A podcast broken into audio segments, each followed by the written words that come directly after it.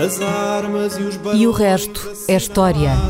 É apenas fumaça! Do incêndio que lavra ainda na zona do Chiado. Faz um filho, falo amor.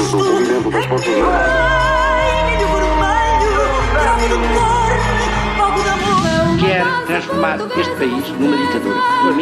Não, não. Com João Miguel Tavares e Rui Ramos.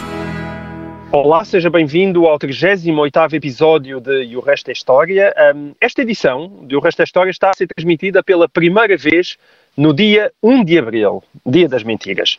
Portanto, parece uma oportunidade irrecusável para falar do papel da mentira ao longo da história um, e daquilo a que hoje chamamos fake news. A verdade é que, como todos sabemos, as falsas notícias têm uma grande e velha tradição. Rui, tendo em conta que hoje é o dia certo uh, para lançar este desafio, uh, vê lá se consegues abraçá-lo. Se tivesses de escolher uma grande mentira da nossa história, uma fake news impressionante, sim, um facto totalmente errado que passou por verdadeiro e teve consequências importantes na nossa sociedade, qual é que escolherias? Ou seja, na tua opinião, qual é a maior mentira da história de Portugal? Ora bem, deixa-me só dizer. eh, Eu sei que tu resistes a estas coisas do maior. Não. de- não vou resistir, vou, vou, vou abraçar, como tu dizes. Vou Ah, abraçar. abraçar. Ah, nesta época pá, de solidariedade, vamos abraçar esta, vamos abraçar mesmo as, Abraçar as, podemos, as questões mais complicadas. Bem, nós, de- deixa-me só começar por aí. Nós, às vezes, em relação ao passado, temos uma atitude esquizofrénica, que é olhamos para os tempos que decorreram por vezes como tempos atrasados em relação ao nosso, eh, mais bárbaros, eh, menos civilizados. Falámos aqui disso, a maneira como a ideologia do progresso eh, afeta a nossa visão do, do tempo e da, e da história. Mas, por vezes, também olhamos para esses tempos anteri- anteriores como mais inocentes e como se toda a perversidade, toda a maldade, toda a astúcia fossem, eh, fossem modernas. E não são. Eh, As notícias falsas, as fake news, como agora se diz, e os boatos não são uma invenção do nosso tempo. Não são uma característica específica do nosso tempo. Têm uma longa história e ao longo de várias épocas, todos aqueles que disputaram o poder, todos aqueles que estiveram envolvidos na política, souberam eh, ou perceberam eh, a utilidade que o rumor, o boato, a calúnia, a mentira eh, têm na luta política e usaram-nas para eh, infamar adversários ou para inventar factos Uhum. que jogassem a favor dos, eh, dos seus argumentos ou dos seus objetivos. E um dos casos mais famosos da história de Portugal de uma mentira, de uma mentira útil, é o do golpe de Estado do mestre de Avis em Lisboa em dezembro de 1383. Ok. Nessa altura Ah. ainda se dizia fake news em, em, em latim ou em galaico-português. Exatamente, devia-se dizer fake news numa outra, eh, numa outra, numa outra, numa Mas já outra se língua. usava, já se usava. já se usava as fake news, mesmo que não tivesse esse nome, já se usava. E o que é que, tinha, o que, é que acontece em dezembro de, de 1383? Portanto, só para lembrar os nossos ouvintes, o rei Dom Fernando tinha morrido, eh, tinha uma filha, que era a su- e a sua sucessora, que estava casada com o rei de Castela.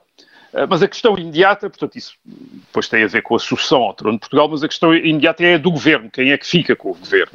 Com a quem é regência que ia ficar reino, é? com a regência do reino durante aquele período de transição. E muito provavelmente, talvez se se pusesse que iria caber à rainha, à rainha viúva, uh, Leonor Teles. E um dos principais conselheiros da, da, da, da rainha, a, a quem na prática iria talvez caber a influência principal no governo, era o, o conde João Fernandes Andeiro, que era uma pessoa das relações da rainha, muito estimado pela rainha, uh, e que se esperava que na- no caso de a rainha assumir no governo do país, naquela fase, de transição o papel de regente, de, dir-se chefe de, de chefe de governo, eh, este João Fernandes Andeiro, este conde, eh, seria provavelmente a personagem mais importante. Ora bem, O primeiro-ministro da é altura. uma espécie de chefe de governo, isto é, é o valido, quer dizer, o Certo. valido, isto é, mas era uma espécie de chefe de governo.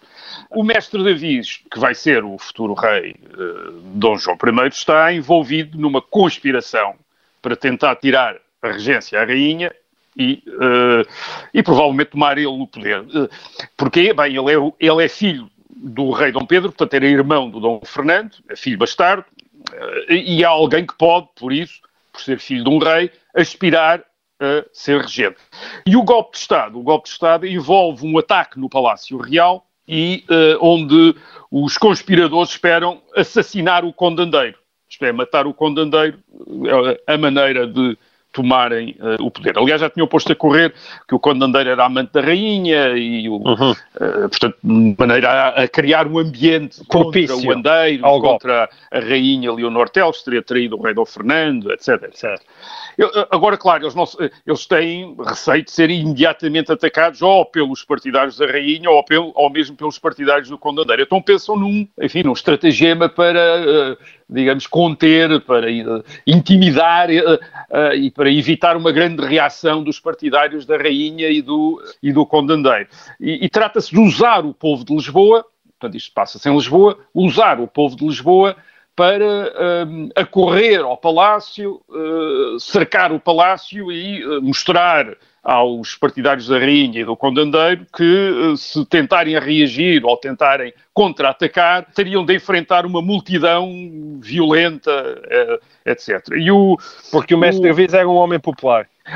O mestre Davis ia-se fazer o homem popular. Isto é, o, homem, o, o mestre Davis está em contacto com alguns homens importantes da cidade, nomeadamente o antigo chanceler mor do rei Dom Fernando, do Álvaro Pais, que é uma figura importante em Lisboa nesta, nesta altura, e a, e a combinação deles é, é, a seguinte, isto é, no momento do atentado, isto é, quando o mestre de Visa, à frente de um grupo de fidalgos, seus amigos, atacar o condandeiro, matar o condandeiro, eles Álvaro Paz e, o, e um pajem do mestre Davis iriam pôr a correr em Lisboa uma fake news, que era que o mestre Davis é que estaria a ser vítima de um atentado no Palácio Real. Portanto, em vez de ela matar, isso, estava a ser morta, é isso? É, e, e esperava-se com isso a multidão acorresse para o Palácio, que nesta altura ficava ali ao pé da sede de Lisboa, acorresse ao Palácio e criasse, portanto, aquele ambiente em que a rainha e os partidários do Condandeiro tivessem uh, receio de uh, reagir. Uh, Portanto, nós para impedir o assassinato de, de Dom João I.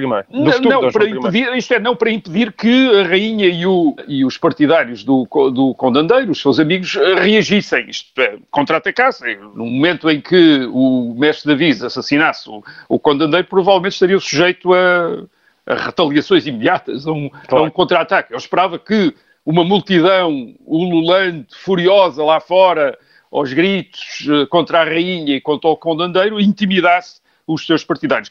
A nossa fonte para isto é o cronista, o Fernão Lopes, que é um dos, grandes, um dos primeiros grandes escritores portugueses. Ele conta a história na primeira parte da crónica de Dom João uh, I, portanto, e conta que o mestre então vai ao passo, fala com a rainha, depois pede para falar com o condandeiro, e uh, o condandeiro, entretanto, tinha, tinha percebido que alguma coisa se ia... Uh, que ia acontecer contra ele e tinha mandado os seus uh, amigos, os seus apaniguados, irem-se armar, isto é, irem buscar armas, mas aconteceu que ao mandá-los embora para se irem armar, naquele momento ficou sozinho portanto não tinha ninguém com ele. E, portanto, o mestre Davis aproveitou, o, o mestre Davis e os seus companheiros aproveitaram para o atacar e acabam por o uh, matar. E na rua, tal como tinha sido combinado, um pajem do mestre Davis e o tal Álvaro Paz, que se coloca a cavalo, passam pelas ruas, portanto, a levantar a população, mandam tocar os sinos das igrejas, etc., aos gritos que matam o mestre nos passos da rainha. E de facto era ao contrário, o mestre é que tinha matado o andeiro, era uma mentira. Certo. Portanto, a notícia falsa tem o efeito esperado, isto é, uma, uma imensa multidão junta-se imediatamente em frente do palácio, uma multidão violenta, tentam deitar fogo ao palácio, deitam pedras, uh, gritam morte a este e morte àquele. A, a, rainha fica assustada, os partidários do condandeiro acabam por todos por fugir imediatamente, aliás, a própria rainha depois acaba por sair de Lisboa, uh, e claro, o mestre Davis vem à janela do palácio para provar que está, está vivo, a multidão aclama-o, dias depois ele acaba por ser aclamado regedor e defensor do reino, portanto a, acaba por ficar com a regência. Uh, entretanto, a multidão entusiasma-se, acaba por atacar a Sé o, a, e linchar o Bispo de Lisboa, que era um castelhano e que não tinha mandado tocar os sinos da Sé e acaba por ser uh, assassinado também. E depois tem uma outra ideia que é ir atacar a judiaria, ir atacar os judeus para, para, para roubar os judeus e, e, e trazer as, a fortuna, enfim, o dinheiro dos judeus ao mestre. Aí o mestre da vista é, é convocado a intervir e dizer para, enfim, para estarem quietos. Uh, enfim, uh, é, é nitidamente o uso cínico de uma mentira que, no entanto, ficou na história de Portugal como um grande ato de patriotismo na medida em que uh, foi o advento da dinastia de Avisa e impediu depois que o rei de Castela se tornasse uh, rei de Portugal. O Álvaro Paes, o Álvaro Paes que congeminou esta, esta, esta, fake, esta, esta grande fake news, tem hoje uma avenida com o nome dele, em Lisboa. Aliás, ele é um personagem bem interessante. O Fernão Lopes conta também o conselho que ele deu ao mestre de aviso ao futuro do Dom João I, quando, quando, o, Dom João, quando o Dom João se tornou uh, regedor e defensor do reino, ele disse, diz ele, segundo o Fernão Lopes, deu este conselho ao, ao mestre, uh, mestre de aviso dai aquilo que vosso não é, prometei o que não tendes e perdoai a quem não vos fez mal. Portanto, esta, esta, digamos, este então, Álvaro Paz é um, é um Maquiavel, um Maquiavel antes tempo, não é? É um, um Maquiavel Lisboeta, um Maquiavel Lisboeta, exatamente. Muito bem, sim senhor. Uh, é uma ótima história uma ótima fake news, muito bem. Obrigado, Rui. O, o, na semana passada nós prometemos aos, aos nossos ouvintes parar de falar obsessivamente de epidemias aqui neste programa para ajudarmos a quem nos ouve a, a desanuviar um bocado a cabeça e que bem preciso é. Um, mas talvez valha a pena recordarmos um fato histórico que tem ressonâncias no nosso presente. Um, eu refiro-me à invasão por tropas francesas e belgas da região alemã do Val do Ruhr no início de 1923, com o argumento de que a Alemanha não estava a cumprir o pagamento das reparações que tinham ficado então estabelecidas no Tratado de Versalhes após a Primeira Guerra Mundial. Essa ocupação deu origem a greves na região e a uma campanha essencialmente de resistência não violenta, embora tenha existido alguma violência, mas essencialmente resistência não violenta, e é nessa campanha e, e nas, nas consequências que ela teve que eu penso que tu também podes encontrar alguns paralelismos históricos com a situação atual, não é? Queres explicar um pouco isso melhor, Rui? Sim, uh, vamos falar desse, daquilo que se pode argumentar ser um paralelismo. Portanto, hum. não estamos a falar nem do antecedente, nem vamos necessariamente tirar lições para os dias dois. O paralelismo tem a ver com esta ideia de parar a economia e manter todas as pessoas em casa, propondo-se o governo pagar os salários aos desocupados. Hoje, isso é proposto no âmbito de uma quarentena para conter a epidemia do coronavírus. Em 1923, na Alemanha, portanto, há, fará dentro de uns anos, 100 anos, na Alemanha, em 1923, fez no âmbito do que explicaste, isto é, da ocupação, sobretudo francesa, do Val uh, do Ruhr. Uh, só para lembrar, portanto, a Alemanha tinha perdido a guerra, a Primeira Guerra Mundial, em novembro de 1918 e na Conferência de Paz de Paris, de 1919, tinha ficado assente que iria pagar reparações aos aliados, aos vencedores, nomeadamente à França. Uhum. As reparações eram vultuosas, significavam uma certa percentagem do PIB alemão, portanto, na prática, uma grande transferência do norte para o sul, aí temos também uma outra um outro paralelismo. Uh, paralelismo, mas falaremos desse outro paralelismo talvez noutra uh, altura. Portanto, isso, a justificação para as reparações não tinha apenas a ver com o facto de ter sido a Alemanha, de uma certa maneira, a iniciar a guerra, isto é, com o ataque à França, mas também com o facto de a Alemanha ter, durante a guerra, ocupado o norte da França e a Bélgica, Portanto, a guerra na frente ocidental tinha decorrido essencialmente aí, no, no norte da França e na Bélgica, causando destruições, etc. E, portanto, era suposto agora a Alemanha indemnizar os aliados uh, pelas, uh, pelos estragos causados. As reparações podiam ser em dinheiro, ou em matérias-primas, ou em produtos. E imediatamente os alemães, obviamente, consideraram-nas uh, muito pesadas e os aliados dividiram-se. Os ingleses acharam, em determinada altura, que os alemães talvez tivessem razão, isto é, uhum. os ingleses tinham uma abordagem diferente da questão do pós-guerra, achavam que o essencial, eh, o mais importante era integrar a Alemanha na economia e na política certo. europeia e não tratá-la como uma potência derrotada. Foi a filosofia que vingou na Segunda Guerra Mundial, mas não na Primeira. Não na Primeira Guerra, uhum. não na Primeira Guerra Mundial, mas que na, no pós-Primeira Guerra Mundial, permitiu também aos alemães tentarem jogar imediatamente com a divisão dos aliados. E, portanto, uhum. começaram a falhar pagamentos eh, até para testar como é que os aliados iriam reagir. E é em 1923, em janeiro de 1923, depois de falharem uma série de pagamentos, os franceses perdem um bocado a, a paciência e sentem-se também encurralados, isto é, no sentido em que se consentirem aquilo vão perder o direito, a, ou, ou podem dar aos alemães o direito de não pagar as indenizações, as, as reparações de guerra e ocupam a região industrial do Ruhr, do Val do Ruhr. Esta, esta região é, uh, fica no sul da Alemanha, uh, entre os rios Ruhr e o Rhen, portanto é um, tem o nome desta, do Val do Ruhr, da região do Ruhr, ou Ruhr-Rhen. É, é uma região mineira industrial, é uma das grandes regiões industriais da Europa no fim do século XIX, princípio do século XX, com uma população muito densa, na altura tinha cerca de 4 milhões de habitantes, hoje tem 10 milhões de habitantes uhum. em 4 mil, 4 mil quilómetros quadrados, portanto tem uma população quase, hoje quase como Portugal, quer dizer, numa fração do, do território. E continua, e continua, a ser uma das zonas mais ricas, não é? Europa, uh, mais ricas e mais industriais uhum. da, do, do, do, continente europeu, tem uma série de cidades que estão quase ligadas entre si e fazem quase uma enorme uhum. cidade. Era a zona das minas de carvão, eram uh, as grandes minas de carvão do continente e, que eram essenciais para a indústria do século XIX e princípio do século XX, antes do petróleo. Uh, no século XIX havia mais de 300 minas de carvão no, no Ruhr e, portanto, tinha, e tinha fábricas enormes, como as fábricas da Krupp, de, de armamentos e munições, que empregavam mais de 100 mil operários. Portanto, era uma, uhum. era uma região é uma região funda economicamente fundamental. E é esta região que os franceses ocupam em 11 de janeiro de 1923 e é nessa região também que os trabalhadores desta região ocupada, estes operários todos, mineiros, operários eh, destas fábricas, eh, se dispõem a entrar em greve isto é, não trabalhar como uma forma de resistência contra os franceses. Certo. E o governo alemão dispõe-se a pagar os salários dos grevistas, isto é, é a mantê-los em casa e a pagar-lhes uh, os uh, salários. Portanto, a ideia era provar aos franceses... Daí o paralelismo com a situação É, daí atual. o paralelismo, isto é, ter uma população, um, centenas de milhares, milhões de pessoas em casa... Uh, Uh, sem fazer nada e, e, com o governo a pagar uh, a pagar-lhes os salários.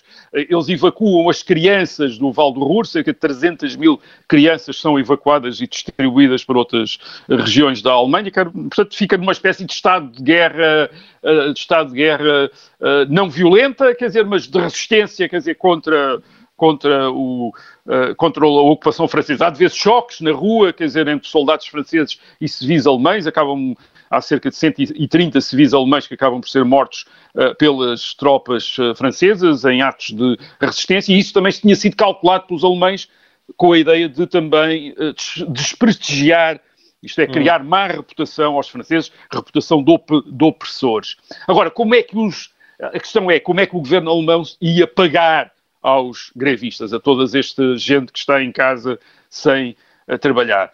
Disposto a pagar como tinha feito em parte já durante a guerra, entre 1914 e 1918, que era imprimindo notas para pagar esses uh, salários. Durante a guerra era assim que tinha sido financiado uma parte do esforço uh, de guerra, isto é, eles tinham pedido à classe média para investir as poupanças em dívida pública, tinham aumentado um bocado os impostos, mas essencialmente tinham recorrido à impressão de notas, portanto, ao aumento da circulação uh, monetária para, como, como, aliás tinham feito todos os beligerantes, os Portugal também fez, outros países também, também fizeram, para ir pagando as despesas que tinham. Isto é, o governo, portanto, na prática, emitindo, emitindo uh, dinheiro. Só que o governo alemão tinha continuado a fazer isto também depois da guerra, porque era um governo novo, num regime novo, o regime da República de Weimar, governo social-democrata e uh, para evitar mais revoluções, mais convulsões, isto é uma época de...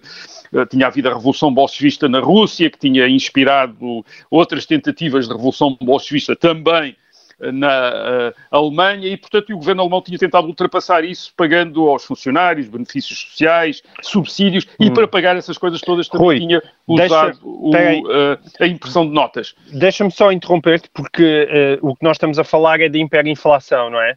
E para tu explicares é. bem essa história, e para nós não cairmos numa hiperinflação de tempo da primeira parte Ora, desta vai. história, eu proponho que terminemos aqui a primeira parte e voltemos à hiperinflação já na segunda parte deste 38º episódio do Muito Resto bem. da História. Aguarda aí um bocadinho que voltamos já já a seguir.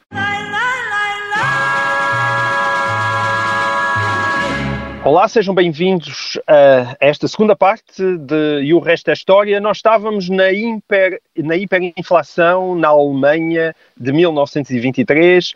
Íamos por entrar causa da greve. Íamos entrar na hiperinflação. Íamos por da entrar na hiperinflação. Do Rui. Ah, ah, oh, Rui, uma das coisas que qualquer pessoa que estuda um bocadinho de, de, de história da Segunda Guerra Mundial sabe, e do nazismo, é que sempre se atribui ao nazismo, a causa do nazismo foi a hiperinflação descontrolada da Alemanha na Segunda Guerra Mundial É um- e que ainda é esse espectro da hiperinflação que ainda hoje marca o coração e a cabeça dos alemães e é por causa disso que eles têm aquele rigor obsessivo das contas, cada vez que falam de inflação, os alemães ainda tremem. Foi aqui que isto começou?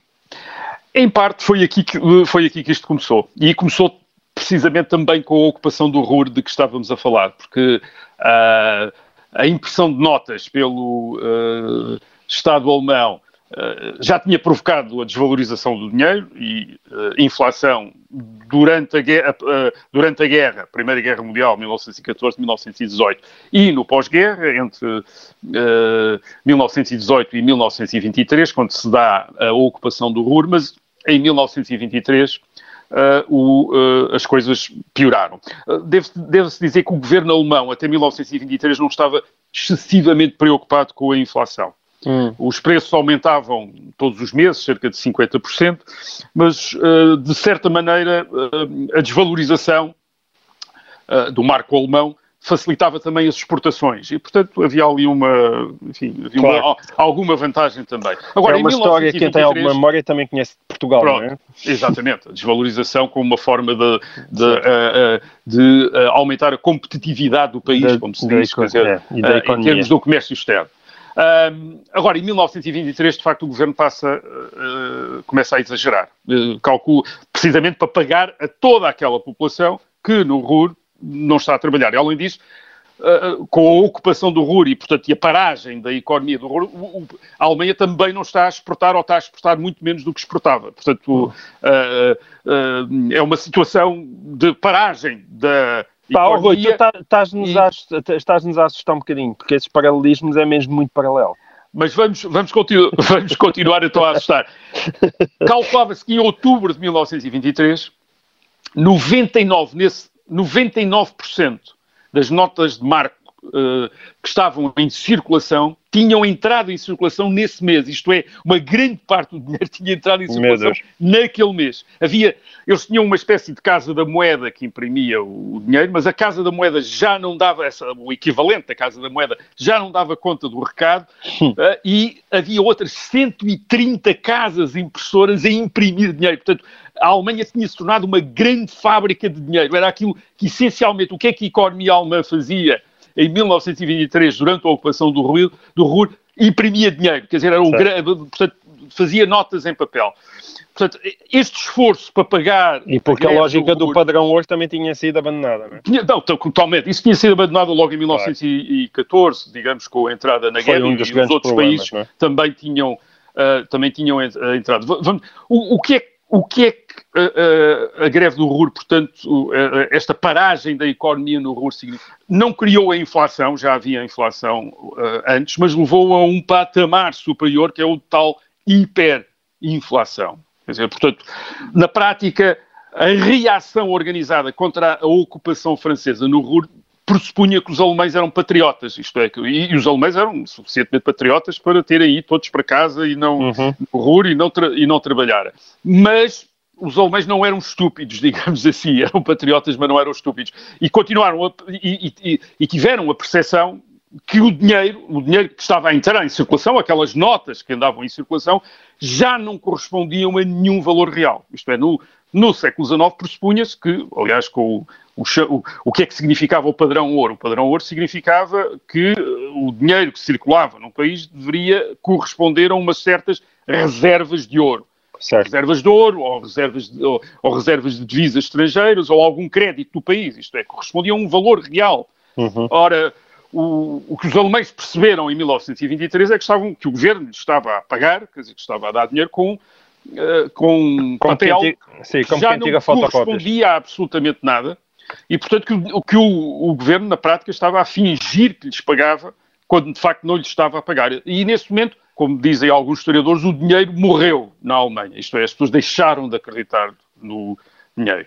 Há todas aquelas. Sim, isso é, isso é, bom, ter, é, é, é, bom ter isso em atenção, não é? Nós às vezes esquecemos que o dinheiro é apenas uma nota de papel colorido. É, um pessoas, colorido, em que as pessoas na, confiam. Na, que as, em que as pessoas, confiam. têm de acreditar. E em 1923 os alemães deixaram de confiar no dinheiro. Certo. E, portanto, foi aquele momento em que uh, há aquelas famosas, os câmbios, uh, um dólar valia 4,7 marcos alemães em 1914 e em 1923 valia 7 trilhões de marcos, quer dizer. Portanto, já era a altura em que as pessoas levavam um carrinho de mão com pacotes de notas para ir comprar um café. Aliás, há um... E isso não é, não é uma metáfora não é uma metáfora. Quer dizer, o, o, o Frederick Taylor, que é um, um, historiador que escreveu sobre este assunto em, num livro publicado em 2013, que chama-se A Queda do Dinheiro, The Downfall of Money, uh, conta a história de um senhor que vivia em Berlim, o Maximilian Bern, uh, em 1923, uh, eh, que, num determinado momento de 1923, foi ao banco. Ele tinha uma fortuna de 100 mil marcos, era, um, era uma fortuna mesmo, quer dizer, antes da guerra lhe teria dado para comprar casas e para viver completamente à vontade, mas ele foi ao banco e levantou toda a sua fortuna, os 100 mil marcos, e com essa grande fortuna, que eram as suas poupanças todas de uma vida, ele já era uma pessoa de idade, portanto, todas as suas poupanças de uma vida, com essa fortuna de 100 mil marcos, comprou um bilhete de metro, quer dizer, comprou um bilhete de metro e deu uma volta no metro, e deu uma volta de metro, quer dizer, foi todas as poupanças de uma vida. Portanto, o que é que esta inflação fez? Esta inflação destruiu basicamente a classe média. Hum. A classe média que eram aqueles que tinham poupanças, aqueles que tinham investido em dívida pública, que deixou também de ter uh, uh, qualquer significado, qualquer valor, uh, e aqueles que não tinham poder para, por exemplo, através dos sindicatos, fazer pressão para os uh, aumentar os rendimentos em função do aumento certo. dos preços. E, portanto, é esta sociedade uh, uh, alemã que o governo acaba por destruir para resistir à ocupação francesa. Eles, eles no fim de 1923, acabam, o governo alemão desiste, desiste da, da resistência no, no Ruhr, depois os, os americanos intervêm e acabam por mediar um entendimento entre a Alemanha e a França e emprestam dinheiro à Alemanha, portanto os alemães depois passam a, a depender de empréstimos uh, americanos, os franceses, os franceses acabam também embora, por também retirar do Ruhr, é? uh, em 1925 acabam por retirar do Ruhr, aquilo, portanto, a situação no Ruhr uh, resolveu-se, a, a, situação das reparações foi mais ou menos resolvida, mas durante aquele momento de resistência em que o governo mandou toda a gente para casa e se dispôs a pagar os salários, o que eles fizeram foi destruir a sociedade alemã, destruir a classe média e, e, tornou essa classe média, que perdeu os seus patrimónios, perdeu as suas poupanças, se viu espoliada, digamos assim, muito mais suscetível a demagogos como aqueles todos, como uh, Hitler, uh, mais tarde, okay. uh, já no fim dos anos 20 e depois da outra crise, a outra crise de 1929 que leva a Alemanha também a perder os empréstimos alemães e então a ficar novamente numa situação extraordinariamente crítica. mas isto é, é, mas é, começou, em parte, com aquela ideia sim. de mandar toda a gente para casa. É melhor pagarmos ficar por aqui, que eu, eu, já estou a sentir alguns calafrios na espinha. O, o Rui, vamos então passar a, a, às perguntas dos nossos Mas era ouvintes. só um paralelismo. É Nós só um paralelismo. Sei, não é um vai acontecer igual. É um paralelismo. Mas é um paralelismo que mete um bocadinho de medo. Pergunta do ouvinte Nelson Gonçalves. E isto é uma citação. Eu resido na Bélgica e quando visitei o Museu Militar Belga descobri com muita surpresa que a primeira expedição militar belga no estrangeiro foi em Lisboa em 1831. Estão até em exibição, diz o ouvinte, cartas de louvor aos oficiais belgas escritas em português e assinadas por Dona Maria II. Uma revisita rápida à Wikipédia confirma que outros países participaram no que pensava eu tinha sido um assunto exclusivamente português. Aqui, um à parte, o ouvinte refere-se evidentemente às guerras liberais que duraram uhum. em Portugal entre 1828 e 1834.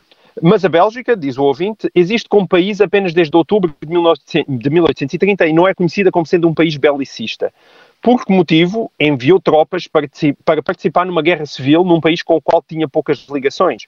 Terá a ver com relações familiares, já que o rei belga e o marido de Dona Maria II, Dom Fernando, eram ambos Saxoburgo-Gotha? Ou será que as lutas liberais foram um dos palcos ou o prelúdio de outros conflitos semelhantes na Europa entre liberais e absolutistas? Eu desconfio que parte das perguntas do ouvinte já contém em si a sua resposta, mas Rui, diz-me se é assim. Pode haver aqui um pequeno equívoco de datas, não é? É, pode haver aí um pequeno, um, um, um pequeno equívoco de datas. O rei da Bélgica, no, nesta altura, Leopoldo I, primeiro rei da Bélgica, aliás, uh, não deve ter enviado tropas, não enviou certamente tropas em 1831 uh, e também não o poderia ter feito por razões familiares que ainda não existiam, uma vez que a Dona Maria II só casou com o Dom Fernando, o, uh, que é sobrinho do rei Leopoldo, em 1836. Agora, em 1833-34, portanto, durante a Guerra Civil entre uhum. os liberais e os miguelistas, há de facto um batalhão de voluntários belgas que participa na Guerra Civil. Uh, uhum. Segundo o Luxuriano, que é um dos historiadores uh, uh, que no século XIX estudou a, a, a, Guerra Civil entre Dom Miguel e, o, e os liberais, estes voluntários belgas seriam uns, cerca de 200. Eles teriam chegado a Lisboa no outono de 1833. Portanto, já uhum. Lisboa estava nas mãos dos liberais, desde o verão de 1833, e são usados numa operação, isto é, vão reforçar a cidade de Setúbal, sob as ordens do almirante inglês uh, Charles Napier, e isto na sequência de uma derrota que os liberais tinham sofrido em Alcácer do Sal, em novembro de 1833, e portanto são estes belgas, este batalhão uh, belga que vai para uh, Setúbal tentar impedir uma progressão uh, dos uh, miguelistas. Portanto, Ou seja, temos... estes belgas, só para esclarecer, que estavam a lutar ao lado de Dom Pedro. Portanto, estavam a lutar ao lado dos liberais contra uh, Dom Miguel. Portanto, vamos agora há aqui duas questões, duas questões diferentes. Uma tem a ver com a participação dos belgas na Guerra Civil Portuguesa de 1832-34 e outra tem a ver com a intervenção belga na política portuguesa depois de 1836, isto é, com a intervenção do rei Leopoldo da Bélgica nos assuntos portugueses.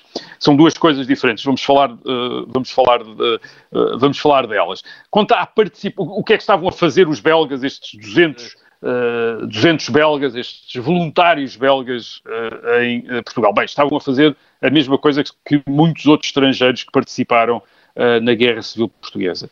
a Guerra Civil Portuguesa é vista por muita, muita gente na Europa como, uma, como mais um episódio do confronto entre liberais e, e tradicionalistas ou absolutistas. E, portanto, é vista por muitos como uh, a Guerra Civil de Espanha vai ser vista no século XX, em a Guerra Civil de Espanha de 1936-39, com as suas brigadas internacionais, isto é, muita gente vê como um, um palco para inimigos se defrontarem, os mesmos inimigos que se defrontam certo. noutros países, isto é, liberais... Entre visões políticas, não é? Entre visões políticas exatamente, partilhadas portanto, por outras pessoas. Exatamente, portanto, os liberais belgas, franceses, italianos, polacos, eh, espanhóis estão com os liberais portugueses, certo. tal como os absolutistas austríacos, franceses e, e, eh, e alemães estão com os absolutistas uh, portugueses. E, além disso, há muitos... A sociedade, as sociedades europeias, neste princípio, no século XIX, são sociedades militarizadas, porque vêm de anos e anos de guerras, isto é, com as guerras francesas, as chamadas guerras napoleónicas, certo. entre os anos 90 e hum. 1815, a Europa está quase sempre em guerra. Portanto, os também é um emprego, são é? enormes. E há um emprego. Ah, e há muita gente, portanto, há muitos soldados e oficiais desmobilizados e que estão disponíveis também para participar em conflitos, em guerras. Aliás, alguns vão para a América Latina participar também em guerras e outros, uh, e, e, alguns deles estão disponíveis para vir. Para, isto é, é uma mistura de mercenários e de gente de convicções também. Uhum. O, o que acontece é que os exércitos, o exército liberal, por exemplo, que desembarca no Porto, em julho de 1832 para uh, tentar uh, depor Dom Miguel, tem imensos estrangeiros, ingleses, franceses, polacos, por. E oficiais, também. não é? Estamos a e muitos oficiais, muitos oficiais, e os miguelistas também têm, quer dizer, portanto, aliás, em determinada altura, os dois exércitos, o exército liberal e o exército miguelista, são comandados por generais franceses. O liberal pelo general Solignac, que aliás, curiosamente, tinha sido um oficial que tinha feito parte do exército de Junot em 1807, portanto ele já tinha invadido Portugal em 1807 e depois em 1833 está à frente do exército liberal uh, em Portugal outra vez, e o exército miguelista tem o general Bourmont, que também, como comandante, dois franceses estão a comandar os dois exércitos da Guerra Civil uh, Portuguesa. Há também uma outra coisa que é uma dimensão diplomática. Isto é uma dimensão diplomática desta Guerra Civil. Há potências que apoiam ou que são mais favoráveis e simpáticas ao Dom Miguel e há outras que são apoiam ou são mais favoráveis ao, uh, aos liberais ou, enfim, comandados nesta altura durante a Guerra Civil pelo Duque de Bragança, uh, Dom Pedro. aliás, em 1830 há uma mudança na Europa, de que faz parte, aliás, a emergência da Bélgica, a Bélgica que se forma, como que se separa da Holanda em 1830, precisamente, e, e separa-se da Holanda no momento em que a política europeia muda, uh, na medida em que há também uma revolução em França, onde os liberais tomam o poder também em França, é a chamada, começa então a chamada monarquia de julho, a dinastia dos Bourbons é, é substituída por uma, uh, os Bourbons são substituídos por uma, uh, por um ramo júnior da mesma família, os Orleans, que se tornam o Luís Filipe de Orleans torna-se uh, uh, rei de França, portanto, a, a França torna-se uma potência, digamos, uh, liberal, e ao mesmo tempo os liberais tomam também o poder em Inglaterra, onde substitui os conservadores no governo. É neste momento que a Inglaterra e a França se tornam um bocadinho mais simpáticas, digamos, para a causa dos liberais contra Dom Miguel. Não excessivamente simpáticas, não, não demasiado simpáticas, mas bastante simpáticas. E depois, em 1833, 34, 34, o que acontece é que também começa uma guerra civil em Espanha. E, portanto, há uma internacionalização do conflito na Península, uma vez que o Dom Miguel vai apoiar também os absolutistas espanhóis. E, portanto, de repente, a guerra em Portugal e a guerra em Espanha, digamos que juntam-se, uh, e, e quer a França, quer a Inglaterra, quer o governo liberal de Espanha, juntam-se ao governo liberal português, fazem uma aliança para uh, defender a causa dos regimes constitucionais na Península Ibérica contra os absolutistas. Aliás, esta é uma, razão, é uma das razões invocadas pelo Dom Miguel em maio de 1834, digamos, para desistir da coroa e para sair de Portugal. Ele diz que quer evitar uma invasão estrangeira de Portugal, isto é, ele quer evitar que pela sua resistência aos liberais dê pretexto para ingleses, franceses e espanhóis uhum. uh, invadirem Portugal. E assim é, assim é a razão que ele dá para pôr termo à guerra civil. Portanto, é o comunicado que faz ao exército, ao seu exército, para dizer que, que, que, enfim, que vai desistir, que vai sair Estava a lutar contra Dom Pedro e contra o espírito do tempo também. É, e, contra, e contra a Inglaterra, a França certo. e a Espanha. E isto era uma era, eh, era, mesmo, era mesmo assim, no sentido em que, por exemplo, em 1847, quando os miguelistas se revoltam outra, se revoltam outra vez, a Espanha e a Inglaterra acabam por intervir mesmo militarmente em Portugal para defender o regime constitucional em Portugal. Portanto, a questão portuguesa, a, a questão do regime que deveria eh, prevalecer em Portugal é uma questão internacional. Uhum. E esta internacionalização nota-se depois também a partir de, do, do, enfim, do estabelecimento do regime eh, liberal. E com, e com o rei Leopoldo da Bélgica. O rei Leopoldo da Bélgica que aconselha ao sobrinho, o, o Dom Fernando Saxe-Coburgo-Gotha, Saxe-Coburgo-Gotha como ele, uh, no casamento com Dona Maria II, depois de, do casamento, o casamento realiza-se em 1836, portanto dois anos depois do fim da Guerra Civil, o rei Leopoldo torna-se uma espécie de patrono, quer dizer, de pai adotivo dos uh, reis uh, portugueses. Quer dizer, é, é lembrar que a Dona Maria II tem 17 anos, a Rainha de Portugal tem 17 anos e o Rei Dom Fernando tem 20 anos. E, portanto, o, Leopoldo, quer dizer, torna-se aqui, torna-se patrono dos seus sobrinhos. E começa, enfim, a interferir diretamente nos assuntos políticos portugueses. E em 1836 há uma revolta da esquerda liberal, a chamada Revolução de Setembro, que uh, vai abolir a Carta Constitucional e força a Rainha a reconhecer a Constituição de 1822, e nesse momento, no outono de 1836, discute-se mesmo em, na Corte, em Lisboa, a possibilidade de uma divisão belga, isto é, de uma parte do exército belga, uma, ou uma legião estrangeira recrutada na Bélgica, intervir em Portugal para defender a rainha contra a esquerda liberal.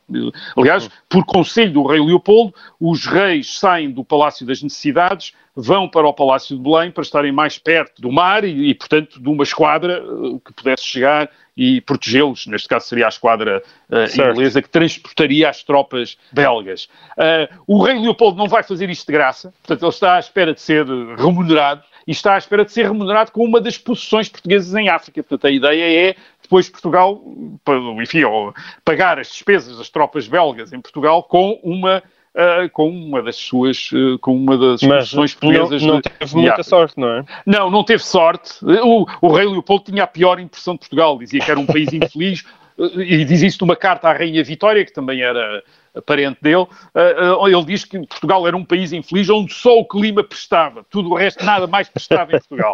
Agora, os ingleses é que não gostam desta ideia de uma divisão belga militar, de uma intervenção militar belga, belga em Portugal, portanto opõem-se à intervenção belga e, e, e, portanto, não, acaba por não haver essa, isto é, Portugal acaba por não ter essa, essa experiência de ter os belgas a defender a, a defender a rainha, a defender a, a, defender a rainha em Lisboa e a serem pagos provavelmente com uma com Angola ou com Moçambique ou uma coisa ou com aquilo que viria a ser Angola e Moçambique.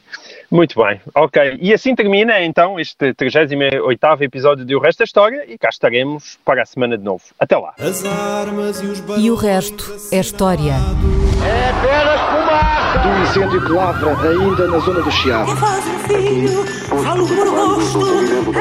Ai, milho vermelho, bravo de Quer transformar este país numa ditadura. Não, não. Com João Miguel Tavares e Rui Ramos. Obrigada por ter ouvido este podcast. Se gostou, pode subscrevê-lo, pode partilhá-lo e também pode ouvir a Rádio Observador online em 98.7 em Lisboa e em 98.4 no Porto.